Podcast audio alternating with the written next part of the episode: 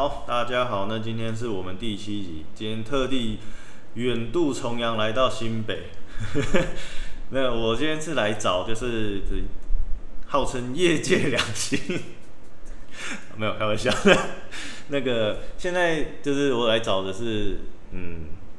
我们现在新北古堡家商的体能教练，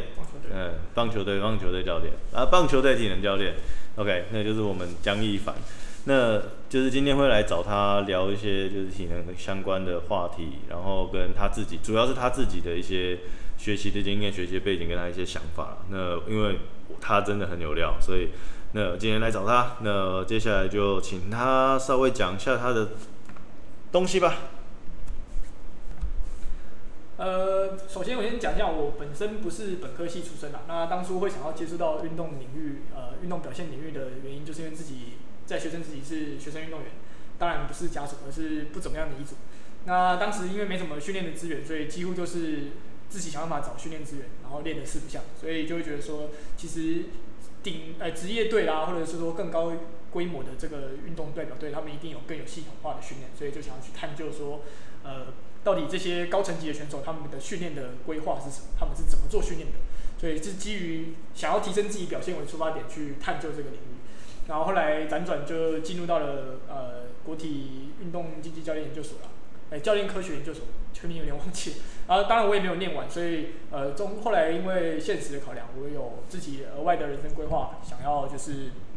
先先先去工作，所以我也没有把学业完成。不过进到国立体育大学那边，算是打开我对运动训练以及这个运动表现。还有运动科学这些相关领域的眼界吧，因为之前从来没有实际踏入过这个领域过，也不知道里面到底实际长什么样子。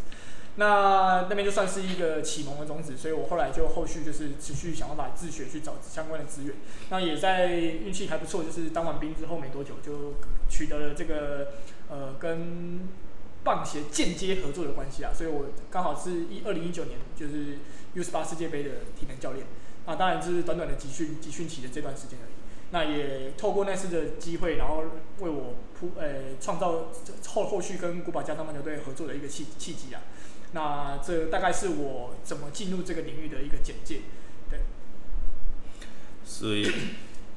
讲得很笼统啦，但是当然就是实力没到，你也是不会有办法进去，对吧？那。好，那反正不管如何，我们现在就让我们来问一下，那像一凡，你当初最一开始是在国体嘛？在那之前，你就完全就是某种程度上像你说的，你就是土炮练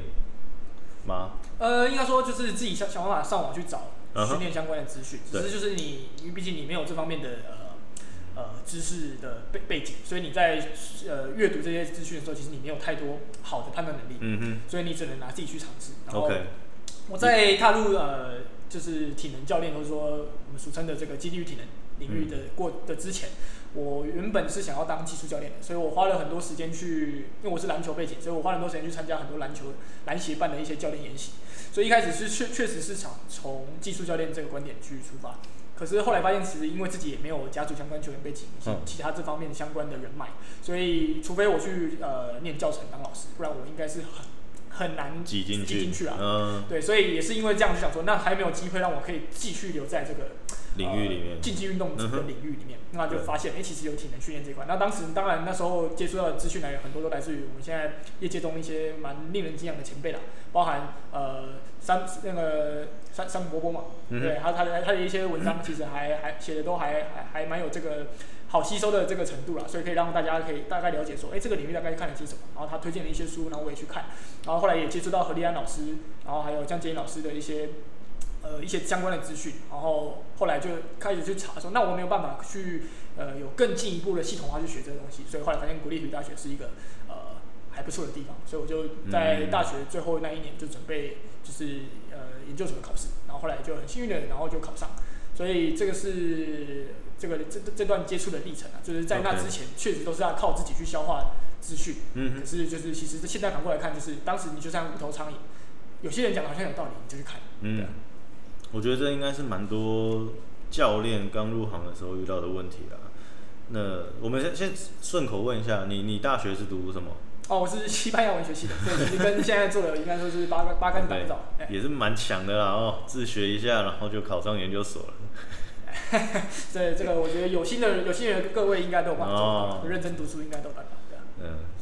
没有问题啦哈。所以各位就是刚刚有听嘛，那个山姆伯伯的东西啊，何立安老师的东西啊，江洁颖老师的东西啊，多看，OK 就有机会。那嗯，像国体的部分的话，像因为我自己，我不知道其他人，诶，我不知道我自己有没有之前讲过，就是我的东西，因为一开始我是从呃比较 ETSU 那边系统学的，那江洁颖老师那边也是相对偏 ETSU 嘛，啊、对，所以是 ETSU 对啊对啊对啊，ETSU 博士，所以这样的话，你最一开始的整整个整个训练的架构，像你说你带到 U 十八的那个训练里面，也都是以呃 ETSU 的架构为主。我不敢说我是 ETSU 架构，毕竟我没有念完这个流程，但是只能说我踏入这个领域所接触一开始的这个算启蒙的方向，确实是跟这个系统比较接近啊。嗯。那确实我那时候就刚带 U 十八那时候所使用的一些思维，就就比较符合呃，像姜老师在那个丙级肌力学教练所给的一些基础的架构，去从这个方向去做延伸，去做规划。所以当时确实是从那个角度的跟背景去做呃规划的。OK。那当然就是别人不知道，但毕竟我们也常聊天，所以那后来慢慢的，像你就是自己呃呃带完 U18，然后你我们在前公司都在认识，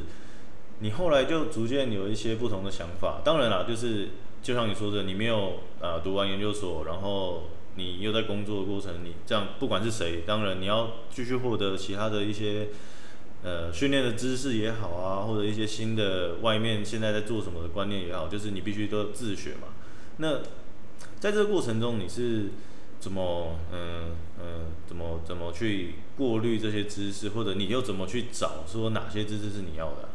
哦，这因为当初后来离开嘛，所以我既然没有完成这个学业，其实所以其实我的知识量一定是相当很不足的。就是你自己的角度来看，嗯，那业界也有很多，不管是在体适能服务的厉害的教练，还是真的是在竞技运动服务的这些教练，他们已经都也是持续在进修，嗯嗯，所以我觉得我没有理由停下来，就是只用那些短短浅的知识来做接下来的，就是面对所有的选手跟团队这样，所以就当然想办法持续找资源去进修，然后在这个过程中，就是刚好因为就是就是这个这个机会嘛。因缘机会下踏入棒球圈。那我小时候有看棒球，可是我对棒球的了解绝对远低于篮球。嗯。所以我要怎么带这个人这群棒球选手，要怎么跟棒球的文化去融在一起，去跟这个队伍合这个一起合作。对。对。那就势必要去更了解这个运动。嗯。那所以除了开始花更多时间去了解棒球这个运动本身之外，我也就有一个最简单的想法。那既然我要带棒球的纪律体能，那我何不直接去找谁在棒球纪律体能界非常有名？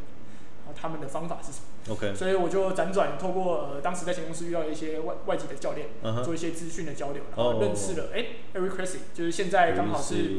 呃纽约洋基队的体能教练，他应该算是体能就是 Performance Director，中文要怎么翻译？应该叫 体能总监、呃，体能总监吧？对对，就体能总监。那他在去纽纽约洋基前，他就在这个领域已经非常有名了。然后他自己主要是呃自己有一个训练训练机构啦，训练中心，对，他有自己的品牌。那呃，这些这十几年来，他也带了很多，就是 MLB 带出很多 MLB 的选手。嗯。所以我那时候就会看他的东西，然后也从那边得到后来一些比较不同的观点，就会觉得说，哎，这个跟当初可能在国企接受到的，的一些呃学派的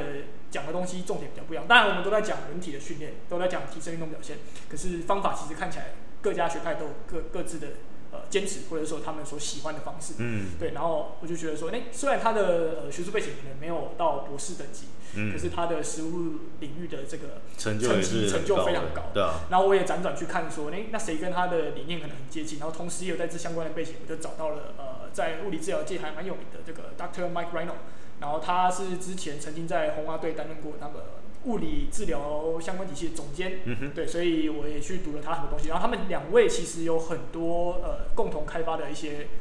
呃可能是讲座啊，或是课程相关的东西。线上对线上，在他们现在他们的网站上都找得到。所以我也花了很多时间去研读他们两位的一些作品，或者是说他们的呃呃这学习资讯的管道。嗯，对，然后从中得到很多对棒球基地运体能训练的相关的了解。所以在刚到古堡家商一开始。我确实就是从那边得到资讯之后，就开始改变了我原本看待训练的呃观点，嗯，然后还有整合哦，或者说规划训练的这个这个方向，对，所以那他们两个算是我一开始接触这个原本我所接触的呃框架以外的其他呃厉害的教练群，嗯，对，所以从这边开始延伸，然后后来就开始持续找其他就是可能在领域界呃同样领域跟一些很厉害的国外的教练，然后他们他们有些都有一些就是呃课程可以去学习，就从这边去做延伸。OK，那我可以问一下，你大概花每天大概花多少时间去消化这些内容吗？啊，消化嘛，因为我其实理解能力没有很好，所以我的消化时间有时候会花的蛮长的。然后单看我自己平均那天有多少时间，那大概平均应该一至两个小时。一天？对，一至两个小时。在包含假日吗？呃，对对对对对，啊假日我可能会花更多时间，因为我个人是蛮沉浸于学习这件事情，所以我还有点类似，就是不敢说它是我的休闲啊，但它等于就是我的兴趣跟我的工作之间做结合.所以我会花比较多时间在这上面。太强了，一到两个，我相信很多教练都花了更多时间。对，没错。对，那除了呃，Eric Cressey 跟那个 Dr. Mike Rhino，Mike Rhino，OK 以外，你。还有哪些就是你认为就是，比方说呃，现在加入的这些新的教练，或者是这已经是教练的人，可以就是继续去去了解的教练们，就是国外的教练，你也很推荐的。呃，其实国外厉害的教练很多，国内也也也蛮多的，所以不管是什么样的研习，我觉得大家觉得呃你。他所提的东西你有兴趣，然后你觉得对你的目前的系统可能有帮助的，我觉得都大家都可以欢迎，就是持续在自我进修。那我这边可以分享一下，从 Cressey 他们之后，我持续接触的一些其他国外的教练也好、学者也好，或是团队也好，我会大致做一下我这边的分享。那我当然我不能说他们的东西一定是最好，因为我觉得训练这个东西非常的广，所以每个每个学派都有每个学派的优点跟他们的成就，所以我觉得就是多方参考，然后去看看别人在做什么，可能有些是你没想过的，适合你的选手的东西。对对对对对。那我后。续也辗转接触到，印象比较我最深的是我二月刚完成的这个算是线上实习的课程哦，线上实习课程，这个是英国的一个团队叫 Speedworks Speedworks Training，然后他们的主要的负责的教练是 Jonas Stodder，他是英国田径界和和那个英式橄榄球界相对蛮有名的一个体能教练，对，然后他的团队的东西我呃那二月那那个时候花了蛮密集的时间在上课。啊，他们整个团队影响我目前现在的哲呃教学的哲学观点啊，还有方向其实蛮深的。对，那除了在过程中，我也从这边在延伸，就去接触到一些美美国的一些其他教练，呃，包含一些可能是跟我比较面对差不多族群的人，都是高中生、高中运动员。当然，他们我接触到的刚好不是棒球，嗯、是那个 Chris Colfers，他是田田径教练。然后还有一个是 Tony Holler，这两位都是呃美国蛮有名的田径高中教练。然后我他们两个刚好也有一个平台叫做 Track and Football Consortium，然后就就简称 TFC。然后上面他们每年都会有一个年度的类似像，他说 Conference 吗还是 Seminar？其实差不多，反正就是会邀请很多他们认为还不错的呃实务领域的教练或者是学者来做一些经验的分享。嗯哼。那包含。呃，在讲速度训练很有名的 Dr. Ken Clark 也曾经去过，Dr. Peter Wayne 好像很久以前也有去过，但是我不太确定，因为我在网络上没有看到他他的演讲。对，那反正呃，我也从这些教练得到了很多，就是实他们这些一线的这些工作者，他们实务上会面对到的东西，因为这个是呃呃，我觉得我原本的学习的一些资源比较看不到的，就在一线上的他们怎么把呃运动的科学的东西。在资源相对比较少的情况下去做结合，因为、呃不是每个单位都有办法像可能 NCWA 一级的大学里面有这这么多的这个训练器材、检测器材，然后一次有可能呃六七八个体能教练，嗯、还包含可能九到十个 intern，OK，实习生可以去帮忙。所以当你只有一个的时候，你要怎么去做？刚其实蛮符合我在呃实务领域遇到的状况。其实符合就是现在台湾大部分的大部分基层啊，光是要有肌力与体能这个职缺就已经非常困难，对啊、更不要说就是同一个单位有超过一位这样。对啊，甚至连我们台湾大台湾的大学成绩也很多都顶多。比方说，像可能国体好了，就是姜老师一个嘛，然后配上他几个硕士生协助，这样，嗯、这已经算很豪华了嘛。嗯，非常豪华。对，所以其实其他学校甚至可能就一个防护员兼着做这样。对，这这个是比较常听到的，对或者很多在基层的话，国中、高中的球队或者是校队，很多时候是技术教练必须要自己身兼，知道一定的概念，肌力体能这方面的东西。OK，这听起来不错。所以就这呃，你刚刚说那个英国，就是你之前有每个礼拜要固定跟他们开开会那个吗？对对对，因为他们的课程架构就是他每他每周的一三五会就是固定发几篇已经预录好的 webinar，然后要你自己去吸收，然后大家每周也刚好是三天，那时候记得没错的话是一三一三还是一四一三或一一四六。然后都有三个不同时段，因为他的呃开放权限是全世界的教练，所以他会顾及不同时差的国家，所以他三天的时间都不一样。所以不管你在亚洲，你在中南美洲，你刚好都有机会参与到至少一周一次的视讯会议。那这个会议主要就是有点像 Q&A 啊，问问题。那 Jonas 他会本身就坐在这个荧幕前，然后呢就是哎开放你问问题。OK。对啊，然后他也不太会呃通，那时候他原本都是预计表定一个小时，但他们整个团队真的是非常的呃。怎么讲大方啊，然后也很乐意乐意去交流或和分享，所以通常每每我我后来印象中每一次至少都大概一个小时四十五到五十分钟，哦，可能快两倍。对，然后其实我第一次跟他们聊天的时候，其实有吓到吓到，因为其实在当一天我参加的时候，刚好线上有三最多三十最多五十位，后来平均大概三十几位在线上，嗯、因为有些人后来有工作所以会离开，可是基本上你只要从头待到晚。然后他都会每个人跟你打招呼，叫你的名字，问说你有没有什么特别的问题想问。所以其实就是不会像去参加那种大型的 seminar，你可能不见得问得到讲者太细的问题。嗯、他甚至会给你每些人一些时间。当然到后面，因为大家的问题实在太踊跃，所以他会要求大家先整理好，先整理好，然后提前先发出来，嗯、然后他能呃，他可以先先过滤过了，他等下要回答，他可以一次比较快。不然有些人问题其实是有重复的，类似这种状况。啊，好，既然讲到这个，我来呃。岔题，然后问一下，嗯、像这种线上啊，或者是或者说这种大型的会议，或者甚至是那种多人讨论的情况下，你觉得就你这样子的经验，不管是你自己也好，你看到国外的教练也好，你觉得要怎么样去问问题？我觉得问问题是一个大家，尤其是台湾人最呃。欠缺的对缺乏的能力，因为从小到大我们就是你知道吗？老师说哎、欸、有没有问题，然后大家就嗯老师下课了哦。那个脸对。我觉得这个确实啊，这个是文化上的差异，因为其实欧美的呃教育其实蛮鼓励大家提问的，嗯，所以其实我第一次试训的时候，我确实是一开始会有点没有自信或者或紧张，会觉得说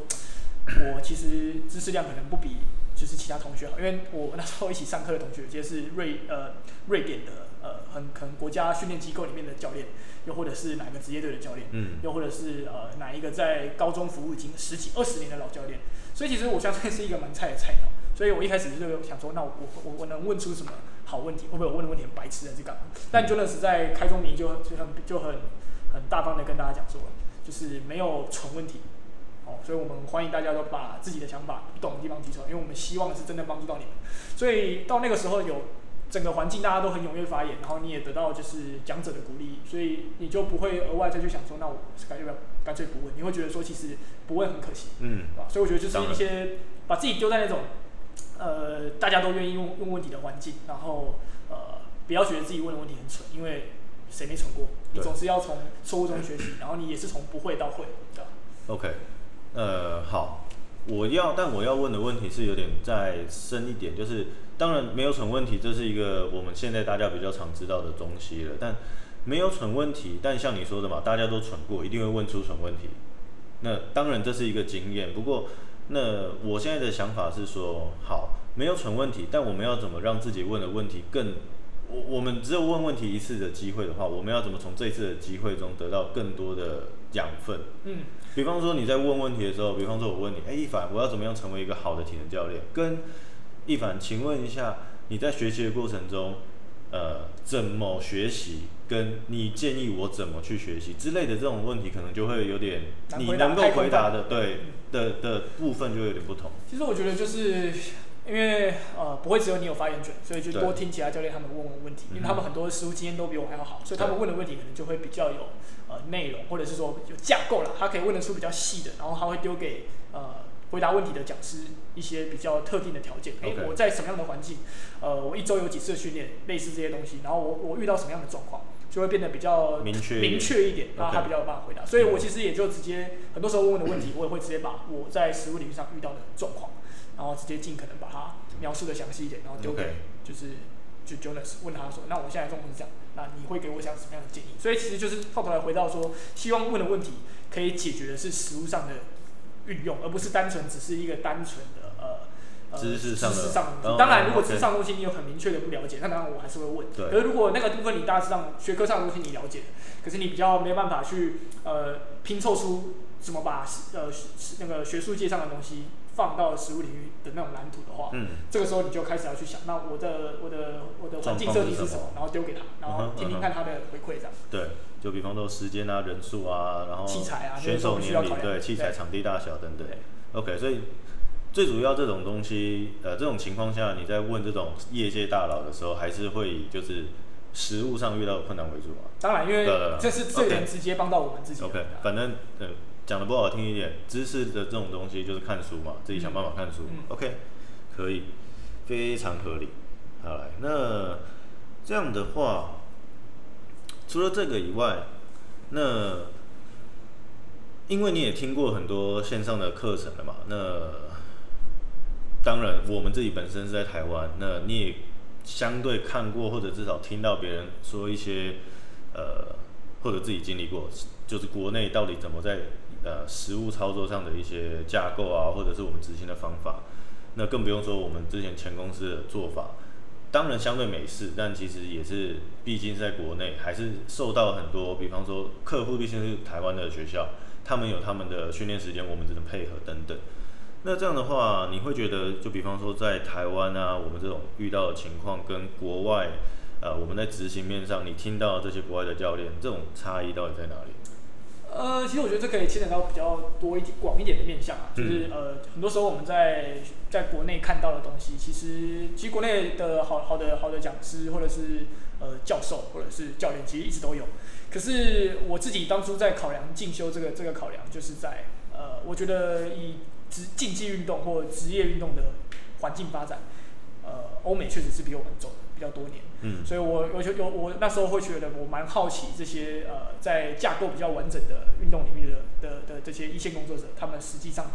怎么面对嗯一每天的训练，然后还有长远的规划，还有他们他们的一些观点是什么？嗯，对，那这个就是一方面，我觉得台湾比较难听得到这么全面的。这方相关的资讯，因为确实我们的竞技运动领域的发展还没有那么全面，所以我们在台湾，我当然我自己，我只能以我自己的观点来做，在做评评论了。我自己接触到台湾的一些学者或者是说讲师的部分，都多半还是以知识面为主。嗯，对。那实务领域，当然老师他们都会给一些就是建议或干嘛的，可是就是有时候你会想要在更了解更细的东西的时候，我反而比较难从，对我反而比较难从这个这些研习上面得到最直接的回馈。那所以呃，这个就是我觉得呃，台湾目前比较可能比较欠缺的吧，或又或许是其实有，但是我没有参加到。嗯嗯。那我参加了这些国外的其他的研习课，我会发现其实他们很多国外的教练，他们有很多的实务经验可以跟你分享，甚至他们会很用心的做一些 case study 哦，就是哎，单纯我我把一个例子丢出来，呃，我在某一年的某一季，我有一个选手他的状况是什么，然后我从遇到这个状况的时候，我怎么规划，例如说受伤回场，他就会举得很很清楚，我大概。球团给我几个月的时间，然后一对一告诉我大概需要多久的时间。可是我的目标是让这个选手尽快回场，而且还要状况非常好，才能帮助整个球团，嗯，去创造更好的战绩或者成绩。对，所以他们就会拿这些很细的，然后告诉你很很明确的条件，他们做了哪些事规划。所以我觉得那个是我至少我啦，我在台湾我比较看不到的一些细项，因为他们就会真的很明很仔细的告诉你，他从呃受伤。然后可能从呃医疗团队那边回来之后的衔接，一路到他怎么回到球场上，而且怎么帮助球队，OK，然后他中间怎么做？问的清楚一点，就是你说的比较少见，是指比较少分享这种案例，还是比较少在分享案例的时候分享的这么明确跟仔细？这个部分的话，我其实不太确定到底是哪一种，那只能说总总的来说，我没看到，很少听到这种，对我没什么看到。OK，对啊，那呃，在国外看的当然也会有一些是比较偏学者的呃背景的一些讲者，他们也会讲很多就是知识上面的东西，我觉得也非常重要。可是有时候这些讲者他们给出的实物建议，他们不见得真的是很实用的，因为可能在呃在学术领域所遇到的环境。就是被保护的相对比较好，他们比较能控制比较多事情，嗯哼，包含我觉得在台湾的学界也是一样，对吧？所以像我们就举例，就像呃江老师他们的团队，哎，整个团队都非常的非常的就是有规划，然后分工很仔细，然后整个给外面大家的这个这个这个形象就是嗯非常的专业，这个是毋庸置疑的。可是就是呃我当初有在国体待过一小段时间啊，我确实觉得国国立体大学在经营整个就是训练的环境是非常用心的。所以是非常好，可是问题是，当我实际看到业绩，呃，实务领域界的时候，我遇到的基层状况是，纵使我我所带的球队可能相对来说资源已经比较多，可是你是一个人面对四十个选手，嗯、然后这群选手有有平常也平常也是要上课，然后技术训练时间也是占了一大部分时间，然后比赛一年到一呃，台湾的竞技运动大部分都这样，就是学生的球赛不断，对小学生的球赛其实非常非常多，所以你会遇到很多你在呃相对比较保护好的环境下所没办法。解释或回答的问题，那这些就是我在呃一开始可能一些研习上面得不到的，所以我后来就尽可能去找这个方向，有没有办法去找到更多可能环境没有这么的完善，可能有很多很多限制的国外的一线的工作者，他怎么分享他的经历，嗯，我可以从中得到什么，所以我是从这个方向去寻找，对啊。至少是人家的实物上怎么处理过的呃实际案例，然后你可以至少去判断说这个适不适合我，这样，对对，而不是说。教科书上知识层面上，对，对知识层面上，我们可能可以这样做，你可以试试看，但到底有没有成功，或者是会会怎样，不能够，至少你没有一个基准点去判断说这样做会怎样。因为其实学术研究很多时候它必须要限制很多呃变因嘛，因为你不可能所有东西都不控制，那你没办法看出它一个趋势。那所以他必须把东西都控制的好好的，例如说他做的实验记录可能大部分都是几周。当然，有些研究他们会拉很长的年限，嗯，可是那种呃文献的的讲的的的的数量相对不多之外，它所产出所要的时间可能也是，因为它要累积好几年，所以有些时候他没办法给你一些立即的一些一些资讯的回馈，嗯，所以有些研究文献可能时间操作相对短，然后他们所控制的呃族群就是可能哎，他只做什么样的训练，可是你要回归到短期的效益啊，对短期的效益，可是你要回归到你的实务经验上是，你不可能跟球队教练要求说你帮我把。球员分成两半，然后有一半都靠他的技术训练量，每天都只做一个小时，你没有权利做这件事情。所以很多时候你能控制的东西实际非常非常少，所以我们的环境没办法用实验的角度或是文献的角度去看，因为我们没我们能控制的变因可能比哎、欸、我们能控制的变因真的是非常非常的少到可能根本就是没有性效度或者什么东西的参考价值而言。可是你还是要每天出现在那边，带着选手做训练，所以你还是要想办法要怎么样在呃研究上告诉我们的东西跟实物领域上去做一些。结合，或者说一些程一些一种某些程度上的取舍，对吧？对，而且就我自己比较，就是一样，跟其他研究者比起来，可能看的很少。可是大部分长期的研究来说，他能控制的东西也是越来越少，因为你不可能长期，比方说一两年下来控制对方的饮食啊、睡眠啊，或者甚至是训练量，其实相对来说比较不合理啦。然后也有可能某些上面道德上的一些挑战。对，那甚至是不要这样讲，讲那么多。讲最直接的，职业球员才懒得聊你，才懒得管你那么多嘞。我一个职业球员，我要配合你做实验，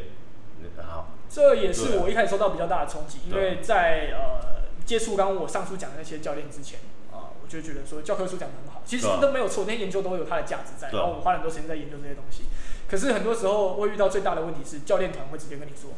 我们不能这样做。我们。每个月，欸、可能每两个月就有一个大比赛，对，你的状况要帮我调整好，所以你其实你实际上谁谁可以用，对你实际上能训练的介入的程度不会比你当初所想象的还要高，对。然后，但是你又希望有一些成效，然后你也会希望能帮助到这些选手，嗯，所以你会得到一个迫切的问题是，你时间这么短，但是你又不能。什么都不做，对，那你又要有成效，你要怎么样去从这边中间找到出一个最好的平衡？这些是我从那些国外那些一线的教练得到最大的回馈，因为他们的重点只有一个，他他们会说文献只是参考，然后知识量只是一个基础的了解的一个资讯的起点，可是终究你要去看你的终点是什么，你要的是什么，然后从那边做逆向工程抓回来，我要怎么去做规划我的训练？因为我有很大很大的时间限制，而且我有很大很大的环境限制，不管是在职业端也好。还是学生学学生球队端也好，都有很多相关的限制。国外的限制跟我们台湾的限制不同，但我可以就是大方向的归纳来说，就是大家的限制其实都不会比呃研究上所的所所所所列出的限制还要少，甚至多多半时间是多更多。至少文化上的差异啊，那种东西不会比怎么讲标准化的那种流实验流程跟我们实际上实物上面对到的那种差异。所以我自己觉得最好的一个。一个一个一个比喻啦，或者说解释是呃国外的一个教练，那个在 Instagram 上还蛮有名的，叫做那个 Rugby Strength Coach、嗯、Kia Women-Flett 这个教练，他自己就有讲过，他说其实他觉得学术上面来讲，他可能就是有三个变音，然后你控制了两个或者几个，嗯、然后我们就单单单单纯看另外一个。他的这个这个在短时间内的变化，对，他说你在实务领域你可能遇遇遇到的是二十个变异，然后你只能控制一个，但是你终究都是要提出结果，因为不然球团也好，球队也好，他会把你 fire。甚至球员自己也会问你为什么没效。对，所以这个就是我觉得最大的落差。然后那是我一开始找比较找不到答案的地方，所以是后来我进修的方向嘛，对吧？对，的确啊，这种嗯，知识学习上跟实物上总是会怎么讲？当你刚踏入的时候，会有很大的冲击，对吧？那最后想问一下，就是既然我们都知道这问题差异这么大，你觉得我们像台湾的话，比方说我们这种，哎，好了，嗯，就是业界教练就好，不管年龄层，那我们要怎么去，呃，比方说我们要像国外的教练一样这样吗？开一个线上的讨论会啊，或者多开一些呃交流吗？还是怎么样？你觉得你觉得我们要怎么样才能够更好的？呃，提升这种实物经验上的交流，或者比方说像我们之前那个前一阵子大家很红的那个 Clubhouse 嘛，我自己有上去看一下。那现在好像大家也没怎么上去了。那不管如何，我们你觉得要怎么样，我们才能够增加这种实物经验上大家的呃经验上交流？对啊，交流或者是学习等等。我觉得可以仿参访国外啦，就是参呃仿照国外他们的做法，其实就是有很多不见得是官方机构去提出来的，嗯、可能也是只是一些地方，像其实我就讲刚刚的 TFC 呃 Chris c o f f e r s 他们那几个教练所营造，那就不是官方机构，但是他们几个教练有同样共同理念的人，他们想要站出来登高一呼，就是也就是这么讲出来，希望提供一个平台，让大家可以去交流知经验跟知识，然后更让这个领域变得更好。所以我觉得台湾目前来说都是协会或者是学术单位开的讲座讲比较多，比较多。当然那个私人机构还是有啦。对。可是相对都还是一些证照证照为主的官方的。我的想法是有点像知识，有点像由上往下撒。嗯。但是比较没有那种平行的沟通。或是说有对对平行，或是由下往上的回馈。对对，对。那所以我觉得我还蛮希望我们的领域有更多实务的一线一线的呃教练工作者出来做。就是分享，嗯，不管是呃可能一一一半年或一年一次的这种年会都可以，然后可以每次有针对不同相对的主题去做讨论，因为我觉得很多时候台台湾的台湾的的教练或者说有这些运科背景的教练，其实知识我觉得大家都不用怀疑，大家都很认真，大家都花很多时间在研究，就是科学呃运动科学，可能读很多书，读很多文献，我觉得知识面大家永远都不少。可是怎么样去做一线上的运用？嗯，然后你你的你的环境设定是什么？然后你怎么去做应变？我觉得那个是更大的一个资产。没错。因为很多时候没有没有经验的整合，你很难直接把白纸黑字上的东西直接运用在你的现实环境上面。所以我个人会蛮鼓励说，整个领域有更多这样子的机会出现。呃，不是每天就是有一些就是不同学派的争吵，然后可能我们有些人会针对说，哎，什么动作好，什么动作不好。我认为那些问题都是在。当我们把整个食物领域摊开来，对讨论之后，你都做完这些大方向的讨论，再去细究这些可能会比较有意义一点。因为到头来大家要追寻的不是比谁动作好，而是比谁能让选手产生我们要的适应方向。嗯嗯。那这就要考量到很多很多面向，不是单纯你的运动选择，你的周期规划，你的量与什么，你还要考量到技术训练，那他们所面对面临到的环境，你的器材的限制，你的时间的限制。可是这些东西，我觉得被讨论的不够充分。至少以我的观点来看，我觉得需要更多的这方面的交流。所以其实，呃，我自己也在酝酿啊，就是把我可能这半年多到一年，呃，所学习的东西慢慢做一些整理。然后我希望有机，等我整理完之后，有这个机会可以开一个小小的分享会，跟自己的教练朋友们，或是呃有一些有有有有意愿或兴趣想要了解这方面的人的的教练们，嗯、一个一个平台。大家聊一下，当当然可能是我分享，但我可能我会会变成说，也是希望更多教练给我一些回馈，当然，然后大家做一些交流，然后之后可能有机会我也可以邀请一些教练来，嗯、或甚至我们就共同组了一个平台，仿照 TFC 类似这种状况，然后让大家有更多机会交流的机会，而不是都是呃证照的研习。我觉得证照研习很重要，嗯、可是我觉得证照研习上面他们因为呃时间上的限制，他们花比较多的时间在于学科上面，然后术科的操作只有一部分。那可是你没办法去更深入的去了解到说，那今天一线的教练他们遇到的状况是什么？他怎么去处理？嗯、那你的状况丢出来，大家讨论一下，可能有没有什么更好的方法？这个部分我是觉得比较难听得到啦。这个是呃协会方或者说发证照的一些单位，他们本来就比较难做到先天限制，对先天限制，这没办法，对没办法一样要求。我不知道你啊，但像我从以前到现在参加研习，我参加不多，但是反正对我来说，参加研习就是听那位教练在呃台上讲今天主题的一点东西，跟他使用的这些东西的自己的心得分享。那有时候听下来，听到最后就会发现，其实呃假设讲师是这个人，你大部分情况下会听到的东西就是那些或者那样的方式的表述。所以其实我觉得我也同意你说，就是可能我们需要更多的人进来讨论，因为毕竟就像一开始说的，如果你就是由上往下撒东西的话，呃，当然大佬的东西都很好，可是大佬毕竟就那三五个人，永远就是那三五个人的意见的话，我觉得东西还是有点太局限了，而且毕竟这大佬们没有那么多时间像呃实务端在那边发挥了。确实啊，而且我们要考量到的是呃呃领域界的大佬，不管是呃教练还是。呃教授，啊、他们都已经有自己专精的领域，啊、这就是他成成名的原因嘛。嗯、所以他势必花最多的时间比例是在那个那个那个东西上面。可是我们在讨论运动表现，它是一个相对很广，肌力体能也不是只有在重量训练室里面。对，啊、对，所以很多时候，呃，我觉得观点要要有更多不同的怎么刺激啊，不同的刺激，或者说不同、嗯、呃比较广度比较大的一些观点参与进来讨论。因为其实我们就看呃肌力体能源自于美国嘛。那我们很多 NSCA 也好啊，还有一些其他相关的一些呃东西，基本上美式的这个成分比较高。嗯。可是运动运动的世界不是只有美国，欧洲有很多很厉害的国家，他们的训练观点其实就我后来去接触，包含英国的 Speedworks，他们跟美国又相对近一点，可是你还是会看到很多跟美式差异很大的地方。嗯哼。然后他们一样有很好的成绩。对。而且甚至他们在讲述的一些逻辑的架构，还有引述的科学文件，是我觉得哎。欸这是我以前从来没有看过，嗯、一样都在讲速度。美国会花很多时间在讲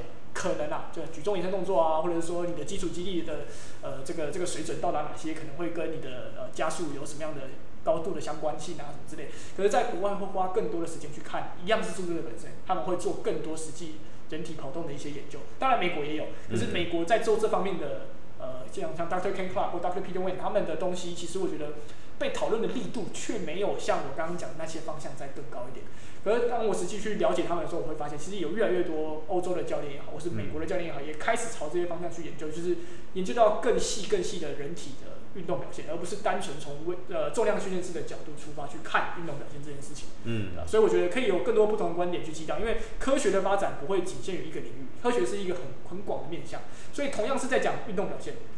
它有很多面向可以切入，不管是技术观点，还是你的动作动作本身的观点，还是你重量训练这种呃生理适应的观点，它有很多很多不同的。不管你要从肌肉面，呃，大家最近很夯的这个这个筋膜，嗯，这些都可以谈。可是它都是有个别不同专呃呃不同的领域，也有不同的专家的研究。所以我觉得应该要更宏观一点去看运动表现这件事情，因为每一个地方每一个小环节都有相对应的很厉害的学生在做专精的研究，嗯、他们给的东西当然都很重要。可是你要怎么把它拼凑成一起去看整体？因为人就是一个非常复杂的这么多东西组合起来的。对，运动表现太复杂了，对你不能说我今天只在重量训练室做了什么，然后他的，例如我以棒球选手为例，他的球速进步三公里、五公里，全部都是我的功劳。你不能这样讲，因为他同时间有做技术训练。对。他可能同时间，呃，最近心理状况比较好，或者是 呃，他就是刚刚好，最近遇到了对手，可能刚好都不太会摸清楚他的球路之类的，这个很多东西你没办法纳入考量。所以，如果我们只专注在自己重量训练是端点能做的时候，其实其实我们能做，我们能做，我们得到的资讯其实非常有限。嗯、我们不能就直接说哦，因为这样所以这样。可是我们的目标都一样，我们目标是整体提升这位选手的表现。那你要怎么去跟不同部门的整合？那你要怎么用更宏观的角度去看待训练人体这件事情？那我觉得有必要要去接触更多不同。呃多面向的一些训练相关的研究，而不是只有单纯我们关于肌力与体能这方面，我们比较常接触到的重量训练这相关。这些当然很重要，这是我们的本。可是你要怎么去扩张你的知识的广度，然后怎么样去用，因为这些知识的广度去更了解技术教练他们在讲什么，呃，更了解选手他实际上面对的是什么，然后怎么去做这些的整合，去跟这群人沟通。因为大家的目标都一样，我们是一个团队，我们目标是让运动表现提升。可是我们不应该只自居于自己。的专业领域，然后用我们的角度去看世界，嗯，这样无助于沟通啊，我觉得。对，的确了。好，那其实听起来我们还有很多东西要聊了。那相信未来我还会常来找你，所以那我们这些东西就是聊到稍微留一下啦。那因为时间的关系，我们一样就是之后再找个时间再再简单录一下。不管你说的输出训练也好，动作模式、动作控制，呃，什么 motor learning 那些的，就是不管这些东西，我们之后。我们再请一凡跟我们分享一下。那今天就先到这里。那另外岔题一下，就是像刚刚一凡讲的东西，希望大家有更多的广度，呃，更多的人来参与讨论这件事情。某种程度上也是为什么我今天想录这些东西，因为不管你今天有没有上来跟我聊，不管我们认不认识，但假设你今天有听到我在讲这些事情，你有听到这些教练在分享，那最基本的，我希望，比方说你听到你很、你很、你很，呃。认同，比方说易凡，比方说之前我我提到任我请的任何一位朋友上来去分享他们在当教练的时候的一些理念，那我也很欢迎或者很希望大家就直接去找到对方，然后去沟通去聊，然后甚至到最后就是你也愿意上来去分享你的东西，那最后更多的教练愿意上来聊天，愿意分享，然后去交流自己的意见的时候，那才是一个会更大家的知识成长才会更快。你你一个人，比方说。就是你一个人自己在那边埋头苦干，其实是慢的。那全部人一起下去做是最快、最简单的嘛。那所以希望大家可以就是呃多多分享自己的东西啦。那当然，我觉得这样子对整体来说，整个环境来说成长才会快，对吧？所以总之，好，今天先这样。那我们就下次呃应该不会不可能不是第八集，但是我也不知道什么时候。反正我们再找一凡来聊一下。OK，好，好，那今天就先这样，我们。就在五月九号这边结束我们的第七集啦，各位再见。